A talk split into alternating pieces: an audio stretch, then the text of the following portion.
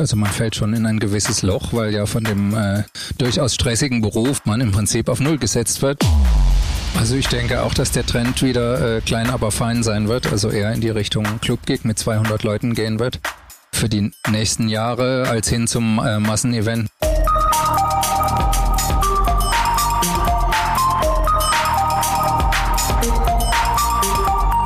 Signal da ist.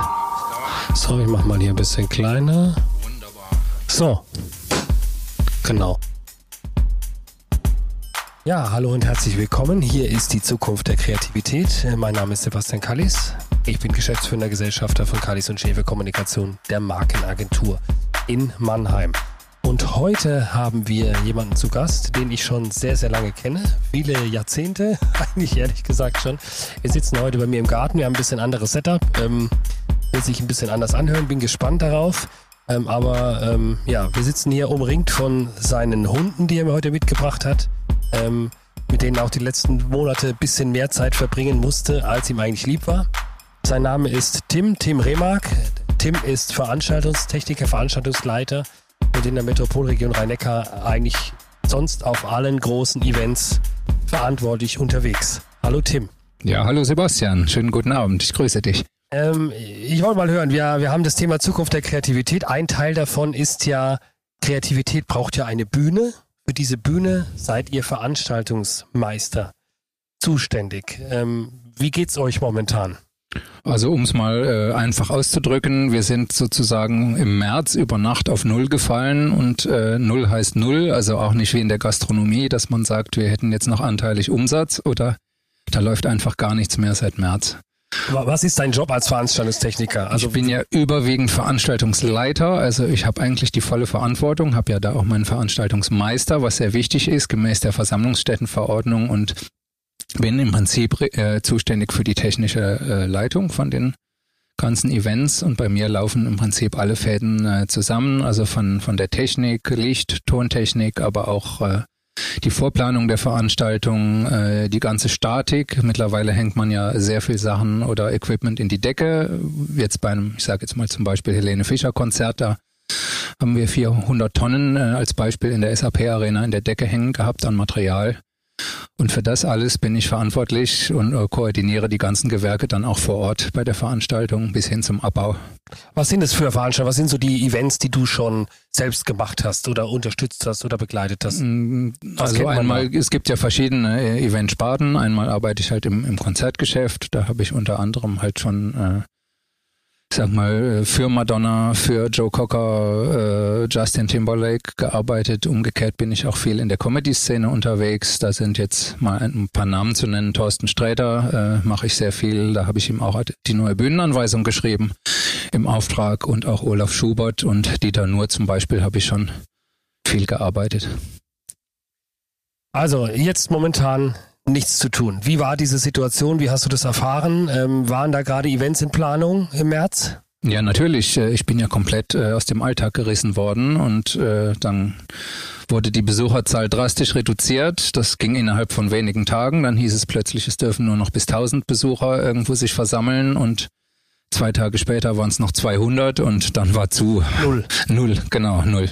Das heißt, seit März, also von einem Leben, sage ich mal, von einem Leben, das sich abgespielt hat, glaube ich, immer äh, zwischen Tag und Nacht äh, als die, äh, Veranstaltungsleiter. Wir kennen uns von früher, wir haben selbst, glaube ich, auch 100 Veranstaltungen, Live-Musik äh, zusammen. Hast du uns auch damals als Band begleitet äh, und unterschiedliche Business-Veranstaltungen, die wir schon ausgerichtet haben. Ähm, das heißt, es war ja immer stressig, da ist immer viel los. Das heißt im Grunde von 200 auf null. Das ist korrekt. Also man fällt schon in ein gewisses Loch, weil ja von dem äh, durchaus stressigen Beruf auch teilweise mit Arbeitsstunden von 10, 15, 16 Arbeitsstunden äh, am Tag man im Prinzip auf Null gesetzt wird und ich sage jetzt mal auf ein äh, Niveau eines Hartz-IV-Empfängers. Äh, Corona-Sabbatical habe ich jetzt gehört neulich als neuen Begriff. Corona-Sabbatical. So könnte man das jetzt auch bezeichnen, ja. Meine, du bist gut braun gebrannt, äh, gut erholt. Ähm, aber jetzt Scherz beiseite, die Lage ist ja dann sehr existenziell. Ich glaube, bei dir liefen die Geschäfte lange sehr, sehr gut. Das heißt, du hast wahrscheinlich einen gewissen Puffer, jetzt mit so einer äh, Puffer mit so einer Situation umzugehen. Ähm, aber was hört man so aus der Live-Musikszene? Wie schätzt ihr diese Situation jetzt ein? wir sagen immer Zukunft der Kreativität. Künstler, die wollen auf eine Bühne, äh, es sollen Vernissagen stattfinden, es sollen äh, Comedy-Events stattfinden und jetzt ist das alles nicht möglich. Wie, wie ist so die Stimmung in dieser Szene? Also die Stimmung ist sehr, sehr schlecht und äh, es geht auch sehr, sehr vielen Leuten sehr, sehr schlecht.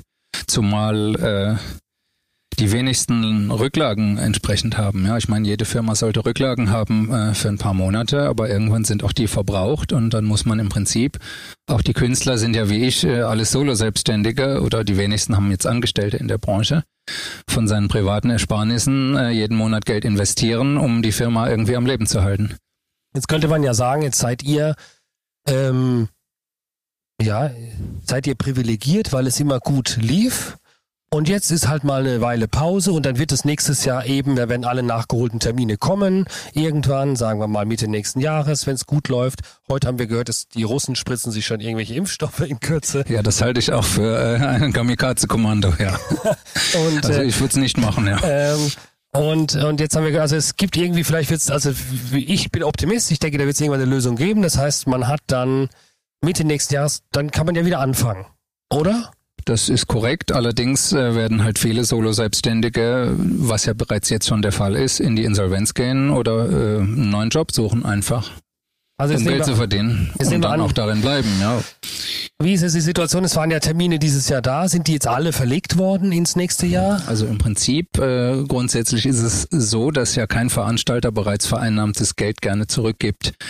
Jetzt gibt's die sogenannten Nachholspiele. Wir sind jetzt aber schon in der zweiten Generation. Das heißt, im September sind jetzt schon wieder Nachholspiele von Nachholspielen, die wieder verlegt werden ins nächste Jahr. Und aktuell ist die Gesetzeslage eben so, dass bis Ende 2021 diese ganzen Termine abgearbeitet sein müssen, sonst haben die äh, Zuschauer Anspruch auf vollen Kaufpreis der Karte vom Veranstalter. Und für diesen wiederum ist das natürlich mit Mehraufwand verbunden, weil die Gebühren noch dazukommen. Ja, das ist jede einzelne Karte muss rückabgewickelt werden, da kommen Gebühren dazu. Also der Veranstalter muss im Prinzip dann sogar mehr Geld ausbezahlen, als er bereits vereinnahmt hatte. Das kann man ja rausschneiden dann. Ja, gut. Also die arbeiten jetzt auch ähm, mit dem Geld, die Veranstalter. Jetzt war, glaube ich, die erste Rutsche, jetzt kommt die äh, zweite Rutsche an ähm, Events. Das Geld ist im Umlauf äh, und es laufen weiter Vorverkäufe, oder? Das ist richtig, aber umgekehrt haben die Veranstalter ja auch Kosten. Also wenn ich jetzt einen Künstler buche, muss ich ja Anzahlungen leisten, also als Beispiel 30 oder 50 Prozent. Also ich sage jetzt mal, äh, der Veranstalter hat das nicht den vollen Ticketpreis in, in der Tasche stecken, sondern muss natürlich auch seine Kosten oder seine Vorkassen, die er da entsprechend an die Hallen mieten und so weiter äh, begleichen muss, damit abdecken. Ja, aber das heißt, äh, wovon lebt diese Branche jetzt? Von nichts. Vielleicht kannst du mal aufzeigen an so einer Kette, ja, äh, an so einem Event, groß oder klein, wer ist da alles beteiligt, wie viele Gewerke machen damit? Also nehmen wir an, Thorsten Sträter spielt in Mannheim. Ja, was gehört da alles dazu? Gut, also erstmal lebt ja die Veranstaltungslocation. Das Venue äh, lebt natürlich vom Künstler. Da hängen eine Haufen Jobs dran, äh, von angefangen dem ganzen Barpersonal, der Gastronomie, Einlass, äh, Security und so weiter, die Hallenverwaltung. Die leben ja im Prinzip alle von der Veranstaltungsbranche. Dann geht's beim Künstler weiter. Der hat in der Regel ein Management und noch äh, Agenten, weil er selbst äh, gar nicht all diese Termine und Telefonate immer äh, koordinieren kann und dann natürlich die ganzen Dienstleister, so wie ich letztendlich auch, die Technikfirmen, die äh, Ton- und Lichtstellen auf- und abbauen und so weiter. Das heißt, die, die ganze Kette steht auf Null. Die gesamte Kette steht auf Null und viele sind ja auf den Job angewiesen. Also gerade diese kleinen Jobs, äh, wo viele, ich sag mal, Studenten sich ihr Studium finanzieren oder äh, schlecht verdienende ihr Einkommen aufbessern, um über die Runden zu kommen. Und die sind jetzt alle äh, ausgefallen, unwiderruflich.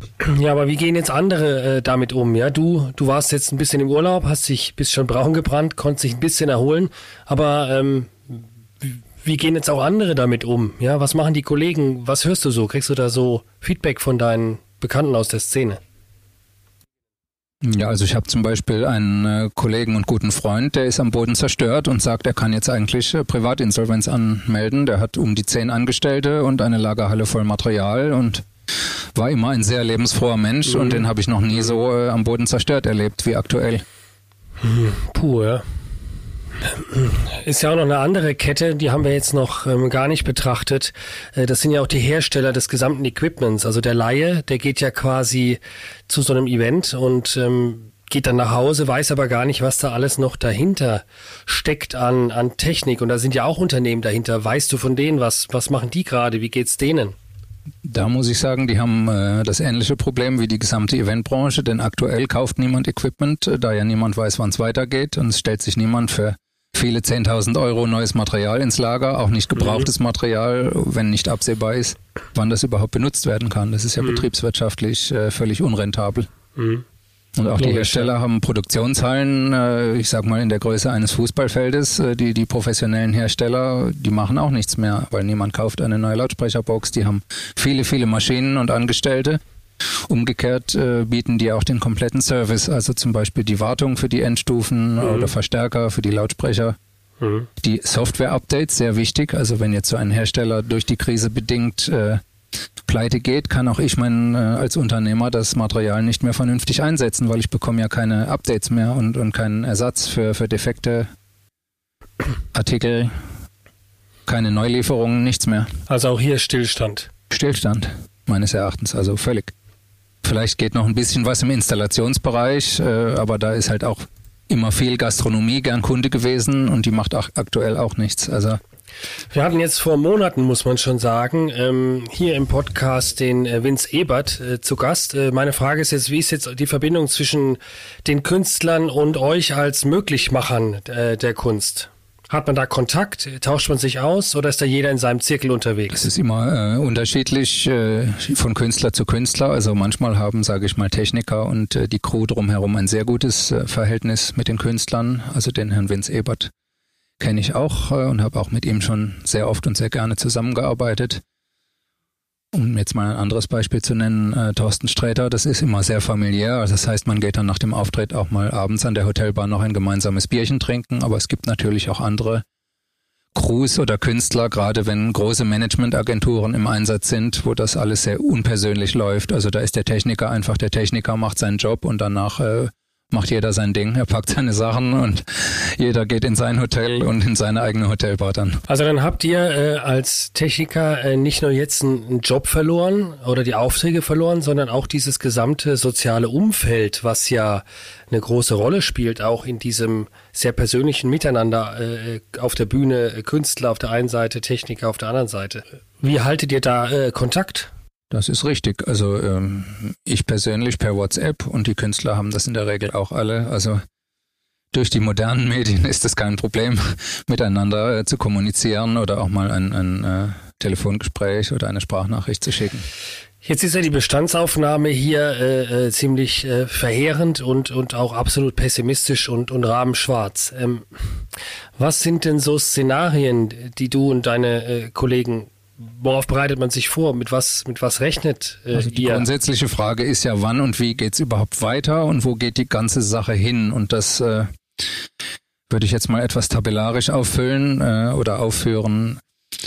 Ich vermute selbst, dass es keinen Tag X geben wird, wo äh, die Türen komplett wieder aufgehen und wir lassen jetzt wieder 15.000 Leute in die Arena, sondern ich denke, das wird langsam passieren. Also die Personenzahl äh, wird langsam gesteigert und es ist auch unwirtschaftlich für eine Halle zu sagen, ich habe eine Kapazität von äh, 14.000 Personen und lasse aber nur 2.000 Leute rein. Da ist die Kosten-Nutzen-Rechnung einfach nicht mehr gegeben.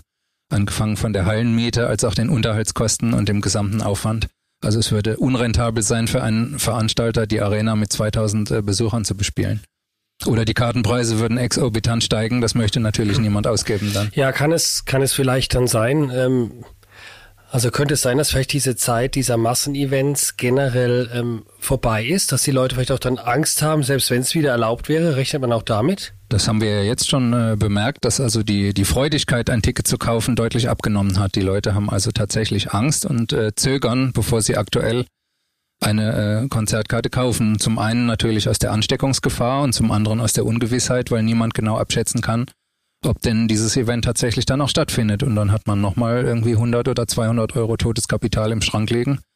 Das möchten die wenigsten Leute und das führt halt leider dazu, dass die Nachfrage äh, deutlich zurückgegangen ist. Auch für zukünftige Veranstaltungen, die jetzt, sage ich mal, für 21 oder 22 terminiert sind. Das ist natürlich für Künstler jetzt nochmal ein Extraschlag, weil die natürlich, ähm, ja, das sind die Plattenverkäufe, wenn wir die Musik nehmen, die Plattenverkäufe weggefallen und ähm, äh, man hat das alles versucht, über Konzerte wieder reinzuholen, äh, das Geschäft über Konzerte zu machen. Äh, lästige Fliege hier, Moment. ähm, kann es sein, dass wir in so ein Zeitalter reinlaufen, der, der Club-Gigs wieder und dass es nur noch so kleine ähm, Events geben wird? Also ich denke auch, dass der Trend wieder äh, klein, aber fein sein wird, also eher in die Richtung Club-Gig mit 200 Leuten gehen wird. Für die nächsten Jahre als hin zum äh, Massenevent mit 14.000, 15.000, sag mal eine sechsstündige Schlagerparty, die dann dicht auf dicht aneinander hocken. Also, schwierig. Das wird sehr schwierig, ja.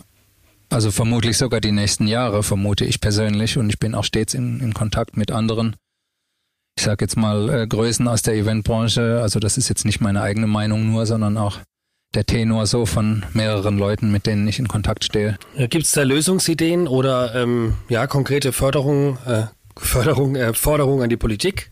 Das ist in der Tat eine sehr schwierige Frage, weil es ja auch individuell verschieden ist. Also jeder Künstler oder jeder Solo-Selbstständige hat natürlich andere äh, Verpflichtungen und Ausgaben. Also ich kann jetzt nicht pauschal sagen, ich gebe jedem 2000 Euro im Monat und damit ist es abgegolten. Ja, das mag für den einen die Rettung sein und für den anderen ist es der Untergang. Also man müsste da tatsächlich eine Einzelfallentscheidung vornehmen. Unter natürlich dem Nachweis, äh, man arbeitet in der Branche und ist stark betroffen, was bei uns natürlich kein Problem darstellt aktuell. Jetzt nehmen wir an, das Ganze äh, geht noch eine Weile, ja, so noch, noch ein Jahr. Und äh, dann haben wir so viele Solo-Selbstständige. Die ganze Branche basiert ja auf diesem Modell der Solo-Selbstständigen. Ähm, und, und Veranstaltungstechnikfirmen wird es in einem Jahr überhaupt noch jemanden geben, der ein Event überhaupt technisch ausrüsten und ausrichten kann?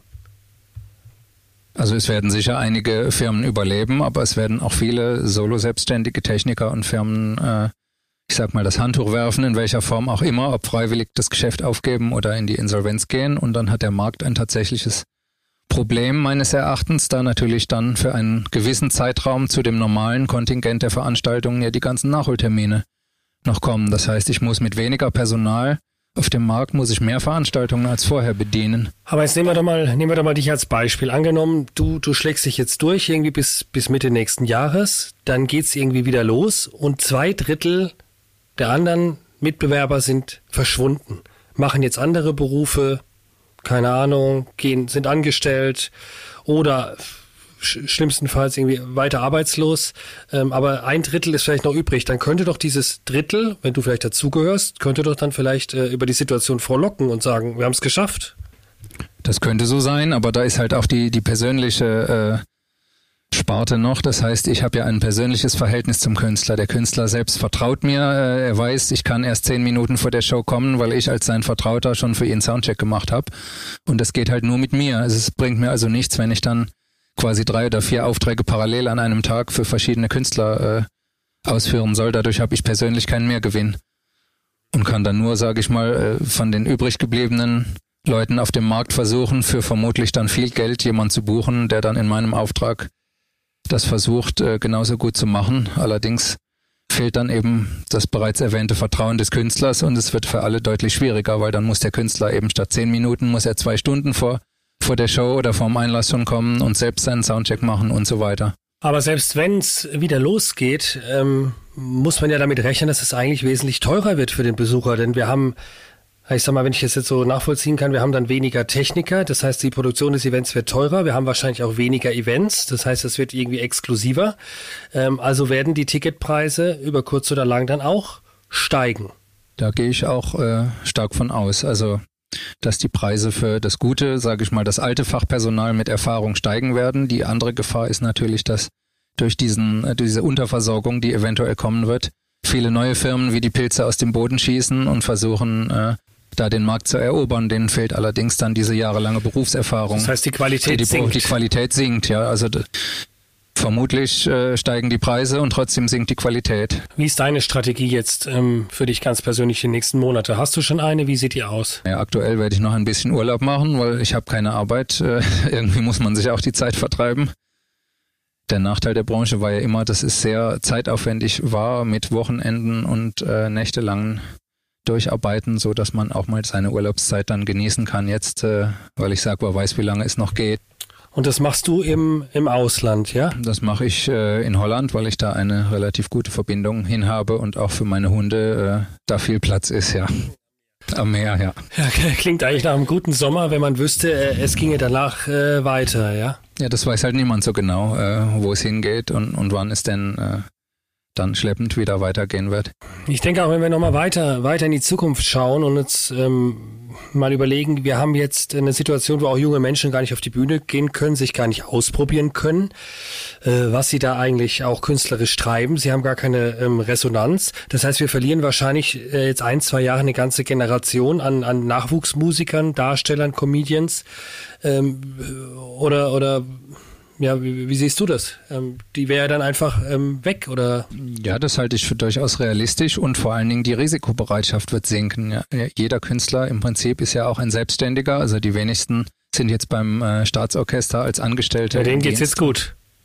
Denen geht's jetzt gut. Die können frohlocken, ja, die machen weiter äh, ihre Proben oder sind halt in Kurzarbeit und die meisten anderen werden aber dann zögern zu sagen, den Schritt zu gehen, äh, sich selbstständig zu machen. Also sowohl Künstler, Musiker als auch natürlich Firmen im Eventbereich, weil das Risiko ja noch im Raum schwebt, äh, dass vielleicht nochmal ein Rückschlag kommt. Und also ich denke schon, dass die Risikobereitschaft äh, deutlich sinken wird. Also irgendwie habe ich das Gefühl, dass diese Branche so ein bisschen schon fast vergessen wirkt oder wie abgeschrieben wirkt. Was seltsam ist, weil ja die Politiker und auch Entscheider ständig sich auch selbst auf Events tummeln. Ähm, Pressekonferenzen machen, Messen besuchen, Parteitage ausrichten, wo überall auch Veranstaltungstechniker dabei sind, Eventmanager. Ähm, aber irgendwie, jetzt scheint es so komplett ähm, hinunter zu fallen und gar nicht mehr äh, präsent zu sein, so mein Gefühl.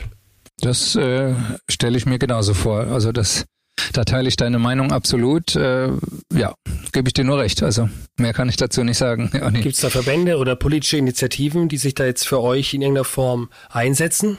Ja, natürlich gibt es Initiativen. Jetzt gab es ja vor, vor kurzem auch diese Beleuchtungsaktion. Das haben einige sicher mitbekommen. Äh, alles in Rot. Die Genau, aber es ist halt einfach schwierig, weil die, die wenigsten Leute wissen oder schätzen diesen gesamten Aufwand, der hinter so einem Event steht, äh, realistisch ein und haben auch, sage ich mal, wenig Ahnung davon, wie viel Aufwand wirklich dahinter steht. Das weiß also wirklich nur die, die Fachbranche und da im Moment keine Events stattfinden, vermisst diese Branche auch niemand. Ja, das war für mich heute auch ein bisschen die Idee der heutigen Sendung, ähm, auch mal klar zu machen, der, der Besucher, der geht auf ein Event, der hat ein gutes Gefühl. Der kauft sich ein Bier, setzt sich hin, schaut seinen Künstler an, die Künstlerin, feiert, hat eine gute Zeit, geht nach Hause und damit war es für ihn gelungener Abend. Der kriegt eigentlich die Technik meistens nur mit als Laie, wenn was nicht funktioniert. Ähm, aber ohne die Beleuchtung, ohne Feuerwerk, ohne ähm, ja, Boxen, aus denen Töne rauskommen, ohne das Equipment auf der Bühne, da wäre, äh, käme von Iron Maiden kein Ton und äh, Madonna wäre sehr, sehr äh, kärglich ähm, und es wäre langweilig und es hätte keinerlei, ja, es wäre einfach äh, nur so halb so viel wert. Ja, da wäre man nur ein Akustikkonzert. Das ist richtig. Also der Konzertbesucher verlässt, sage ich mal, das Event mit einem positiven Eindruck in der Regel und dann äh, werden erstmal 40 Trucks voll Material vollgeladen mit einem Haufen Personal und Arbeitern unter höchsten Sicherheitsvorkehrungen, dass auch niemand zu Schaden kommt, wenn das ganze schwere Material dann bewegt wird und in wenigen Stunden in der Regel dann äh, verpackt und wird und zum nächsten Venue fährt. Jetzt sind aber auch Volksfeste weg. Ich glaube, da warst du auch ähm, stark engagiert. Es findet jetzt live eigentlich gar nichts mehr statt. Wie, wie kriegen wir jetzt zum Ende des irgendwie zum Gespräch noch so einen positiven Dreh hin? Ähm, lass uns mal schauen, was wäre denn, was wäre denn mal der Best Case? Was wäre jetzt der Best Case für euch, wie es weitergehen könnte jetzt kurzfristig? Also der Best Case wäre natürlich eine, eine staatliche äh, Absicherung, äh, in welcher Form auch immer. Wie bereits erwähnt, müsste man dann im Einzelfall äh, entscheiden, welcher Bedarf da ist, ob es jetzt eine große Firma ist mit zehn Angestellten oder ein Einzelunternehmer und dann die Hilfen möglichst schnell, zeitnah in Umlauf bringen. Also nochmal, um auf diese Soforthilfe zurückzukommen, äh, die war ja pauschalisiert. Also der Unternehmer mit fünf Angestellten hat die gleiche Soforthilfe ja, ja. bekommen wie totaler der Einzelunternehmer. Das macht natürlich überhaupt gar keinen Sinn. Ja, totaler Quatsch, totaler Quatsch. Und ähm, es macht ja auch einen Unterschied, ob ich jetzt ein, äh, auch ein Einzelunternehmer bin, jetzt in der Veranstaltungsbranche mit, mit einem hohen Investment in mein Equipment und auf der anderen Seite bin ich vielleicht so ein äh, freier Journalist, äh, brauche einen Rechner und äh, da hilft natürlich so eine Soforthilfe auch, ja? Nein, schon verglichen zu einem Künstler. Die wenigsten Künstler oder Musiker haben laufende Kosten, die müssen kein Lager mieten, die müssen keine Leasings bedienen, die äh, haben in der Regel halt ihr Instrument oder auch in zweifacher Ausfertigung für den Havariefall und damit äh, ist ihr Geschäftsinventar sozusagen erledigt. Das haben wir jetzt, jetzt haben wir gesehen. Ähm, Best Case, es gibt eine Staatshilfe, das heißt auch, man kann nochmal unterstreichen, es besteht die reelle Gefahr, dass diese Branche zu 80 Prozent weg ist. Das ist richtig. Also wenn, wenn nicht zügig eine vernünftige staatliche Hilfe kommt für die Betroffenen. Und es geht auch durch von klein bis groß, ne? Jede Größe. Da ist alles dabei. Also die Gefahr wäre dann halt, dass die wenigen, die überleben, alles aufsaugen. Also dann hätten wir im Prinzip Monopole. Monopole, weil die Elefanten der Branche irgendwie durch andere Investments das überstehen. Ja, die investieren dann halt aus Immobilienverkäufen nochmal Geld in die Firma, überstehen das und die kaufen dann im Prinzip den kompletten kleinen Markt auf. Und dann gibt's letztendlich nur noch wenige große und keine kleinen mehr. Und dann werden wir auch sehen, dass die kulturelle Vielfalt leidet. Also wir haben dann vielleicht mehr äh, Dance-Events und weniger Raum für die kleine Indie-Band oder für die neuen frischen Künstler. Das ist richtig. Das ist ja bereits heute so, dass die großen äh, Konzerne, ich möchte da jetzt keine Namen nennen, aber die sind auch Eigner mit an Ticketing, also namhaften Ticketing-Systemen. Die sind Eigner an Personalleasing-Gesellschaften für Helfer für die Eventbranche. Also die saugen im Prinzip den gesamten Markt äh, jetzt schon auf und äh, verkaufen dann über ihre eigene Firma das Personal wieder ihrer anderen Firma. Also so kann man sich das vorstellen. Und das heißt, äh, der Gedanke kommt mir eigentlich jetzt auch erst. Ähm, das heißt, wenn ich jetzt jetzt nicht schaffe, auch euch im Hintergrund zu unterstützen als Politik, dann gefährde ich tatsächlich die Vielfalt der Kultur. Ich kriege eine gestreamlinete, äh, eine gestreamlinete Kultur, nur noch das, was sich dann rechnet. Und ähm, weil einfach was anderes gar nicht mehr drin ist und gar nicht mehr möglich ist. Das ist richtig. Und äh, dann gibt's ja noch einen anderen Faktor, das ist die Doppeltbesetzung. Also viele Tourneen sind doppelt und dreifach besetzt. Das heißt, ich habe jetzt, sage ich mal, eine namhafte Schlagersängerin, auch um keine Namen zu nennen, ja, und noch eine namhafte Schlagersängerin oder einen Schlagersänger und die Crew ist dieselbe. Und wenn da Leute rausbrechen und es gibt noch einen Haufen Nachholtermine, dann werden einige Events einfach platzen, weil die Crew, die teilweise doppelt und dreifach verteilt ist, dann aufgrund der äh, Schlagzahl der ganzen Termine und Nachholtermine gar nicht mehr äh, sich vierteilen kann. Werden dann aber auch dafür bessere Stunden oder Tagessätze bekommen, oder? Das wäre dann schon drin. Ja, aber umgekehrt fehlen ja auch äh, Personal. Also es fehlt Personal, da viel, viele Leute ja die Krise gar nicht überstehen werden. Also aus dem technischen Bereich als auch den Dienstleister für. Also während der Rest des Landes und auch Europa so ein bisschen aufatmet und in die Sommerferien geht, bei euch ist alles dunkelrot. Ja, um es auf einen Punkt zu bringen und ich möchte das mit einem Satz schön darlegen, der heißt mit, Ab ohne, äh, mit Abstand geht es nicht.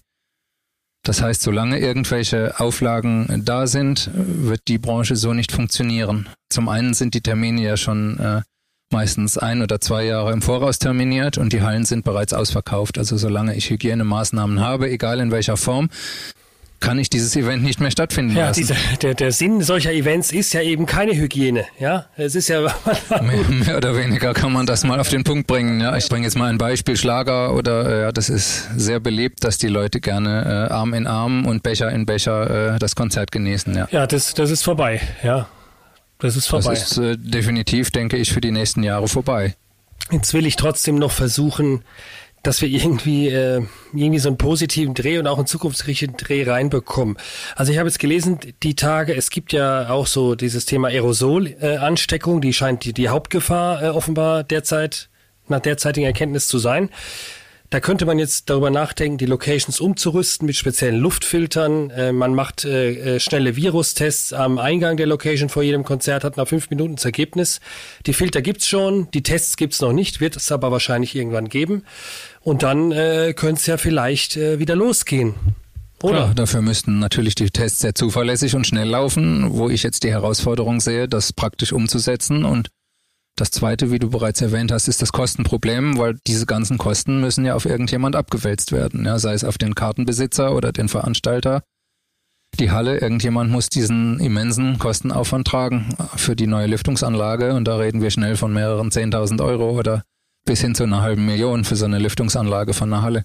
Ja, das ist wahrscheinlich einfacher, eine neue Halle zu bauen, weil da gibt's ja auch äh, Konvektion in solchen äh, Hallen und entsprechende architektonische äh, Konzepte. Also so einfach mal auf die Schnelle ist das nicht erledigt. Also das bedeutet auch wiederum viel Zeitaufwand, in der die Halle nicht bespielt werden kann, weil dann ja eine Generalsanierung dann vorgenommen werden muss. Das heißt, das heißt, auch hier sehen wir wieder den Trend, den du schon so ein bisschen antizipierst. Wahrscheinlich wird es dann hingehen zu so einer Art ähm, kleineren Locations, zu ja, ähm, ja, vielleicht kann man da besser Tests durchführen, kann die Lüftungsanlage besser umbauen. Ja, du, du, du siehst, ich, ich versuche irgendwie so verzweifelt hier so ein bisschen so einen positiven Dreh noch zu finden, aber es ist, es ist schwierig. Das ist sehr nett von dir. nett von dir. Bleibt uns wohl nur die Pizza. Das wird schwierig, gleich, ja, da freue ich mich jetzt schon auf die Pizza.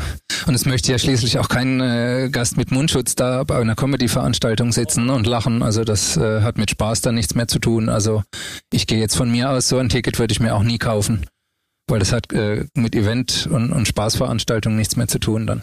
Ja, also so, eine, so ein Konzert mit Mundschutz besuchen, das ist ja komplett ähm, widersinnig. Äh, da, da kann ich das im Grunde auch zu Hause auf dem Sofa machen. Und sagen wir es mal so, so Volksfeste, Konzerte, äh, Festivals, die sind ja, die sind ja seit seit jeher äh, Orte auch von von Infektionen aller möglichen äh, Erkrankungen. Irgendwie gehört es ja fast schon zu dem Erlebnis dazu, ja. Das ist unvermeidlich. Also ich kann da aus eigener Erfahrung vom Oktoberfest sprechen. Ich bin auch immer zwei Wochen in Spanien auf dem Oktoberfest äh, für eine namhafte Brauerei in Deutschland jährlich und äh, da ist öfter mal das Magen-Darm-Virus rundgegangen, aber richtig, also inklusive der, der, Band, weil es gar nicht äh, möglich ist, allein schon durch die Spülvorrichtungen äh, die Gläser richtig zu spülen, dann bleibt noch Restwasser manchmal drin stehen. Also geht. Ich möchte das jetzt ja. nicht stopp, ausmalen weiter. Stopp, stopp, stopp, stopp, stopp, stopp, stopp. Ich meine, ähm, aber vielleicht haben wir doch jetzt hier was Gutes gefunden, nämlich ähm, vielleicht erinnern wir uns jetzt mal daran, dass Hygiene vielleicht auf so Massenveranstaltungen doch wichtig ist und wir künftig diese Gläser spülen, weil das ist bisher einfach nur eklig. Das ist wahr und ist immer eklig. So kann man es mal auf den Punkt bringen. Und jetzt, ja. jetzt haben wir vielleicht so, so ein bisschen, so einen kleinen positiven Effekt, den wir äh, nach Corona mitnehmen können. Ja. ja, also das sehe ich ganz genauso wie du. Äh, es wird noch lange in unseren Köpfen bleiben. Also egal, äh, ja, sei es jetzt Hände desinfizieren, Hände waschen, äh, als auch vielleicht ein anderes Hygienekonzept für, für die Gastronomie, äh, für das Behandeln der Gläser. Also das ist durchaus positiv zu sehen, dass ich denke, dass äh, gerade in der Großgastronomie da auf solchen Festen und auch vielleicht in großen Hallen sich doch für die Zukunft dann eine Verbesserung, was die Hygiene angeht, einstellen wird. Ja, ja lieber Tim, äh, vielen Dank. Äh, es ist das erste Mal, dass wir so miteinander gesprochen haben und es ist das erste Mal, dass ich, äh, dass du bei mir am Mikro warst und ich nicht bei dir. Das waren aber meine Mikros, ja. also vielen, vielen Dank für das tolle Gespräch. Das war jetzt Folge 7 unseres Podcasts Die Zukunft der Kreativität. Und ich hoffe, wir konnten heute ein bisschen aufmerksam machen auf die Lage der Eventbranche, die wirklich, wirklich dramatisch ist. Ähm, die Lage der Veranstaltungstechniker der zweiten, dritten Reihe, die dafür sorgen, dass wir auf Konzerte gehen können, auch auf Messen gehen können. Messen haben wir heute gar nicht angesprochen, ähnliches Thema, auch da viele, viele Menschen jetzt äh, von dieser Situation betroffen. Und wer weiß, äh, vielleicht überraschen uns die Russen alle mit ihrem Impfstoff und, und äh, wir sind bald äh, alle geheilt. Das ja? wäre auch ein positiver Aspekt. Das wäre dann ein sogenanntes Wundermittel. dann könnte es vielleicht im Dezember wieder losgehen. Ja? Ähm, wir würden uns das als erstes spritzen lassen. Ja. Vielleicht als zweites. Vielleicht als zweites äh, ähm, warten wir ab, wie es funktioniert, aber auch dort tut sich äh, einiges äh, auf, dem, auf dem Bereich. Wir dürfen die Hoffnung nicht verlieren, ihr müsst durchhalten. Und wahrscheinlich ist es auch so, wer durchhält, der schafft es auch nächstes Jahr. Ähm, und allen anderen drücken wir die Daumen, gute Nerven und wir holen uns jetzt die Pizza. Vielen, vielen Dank, Tim. Schönen Sommer. Vielen Dank.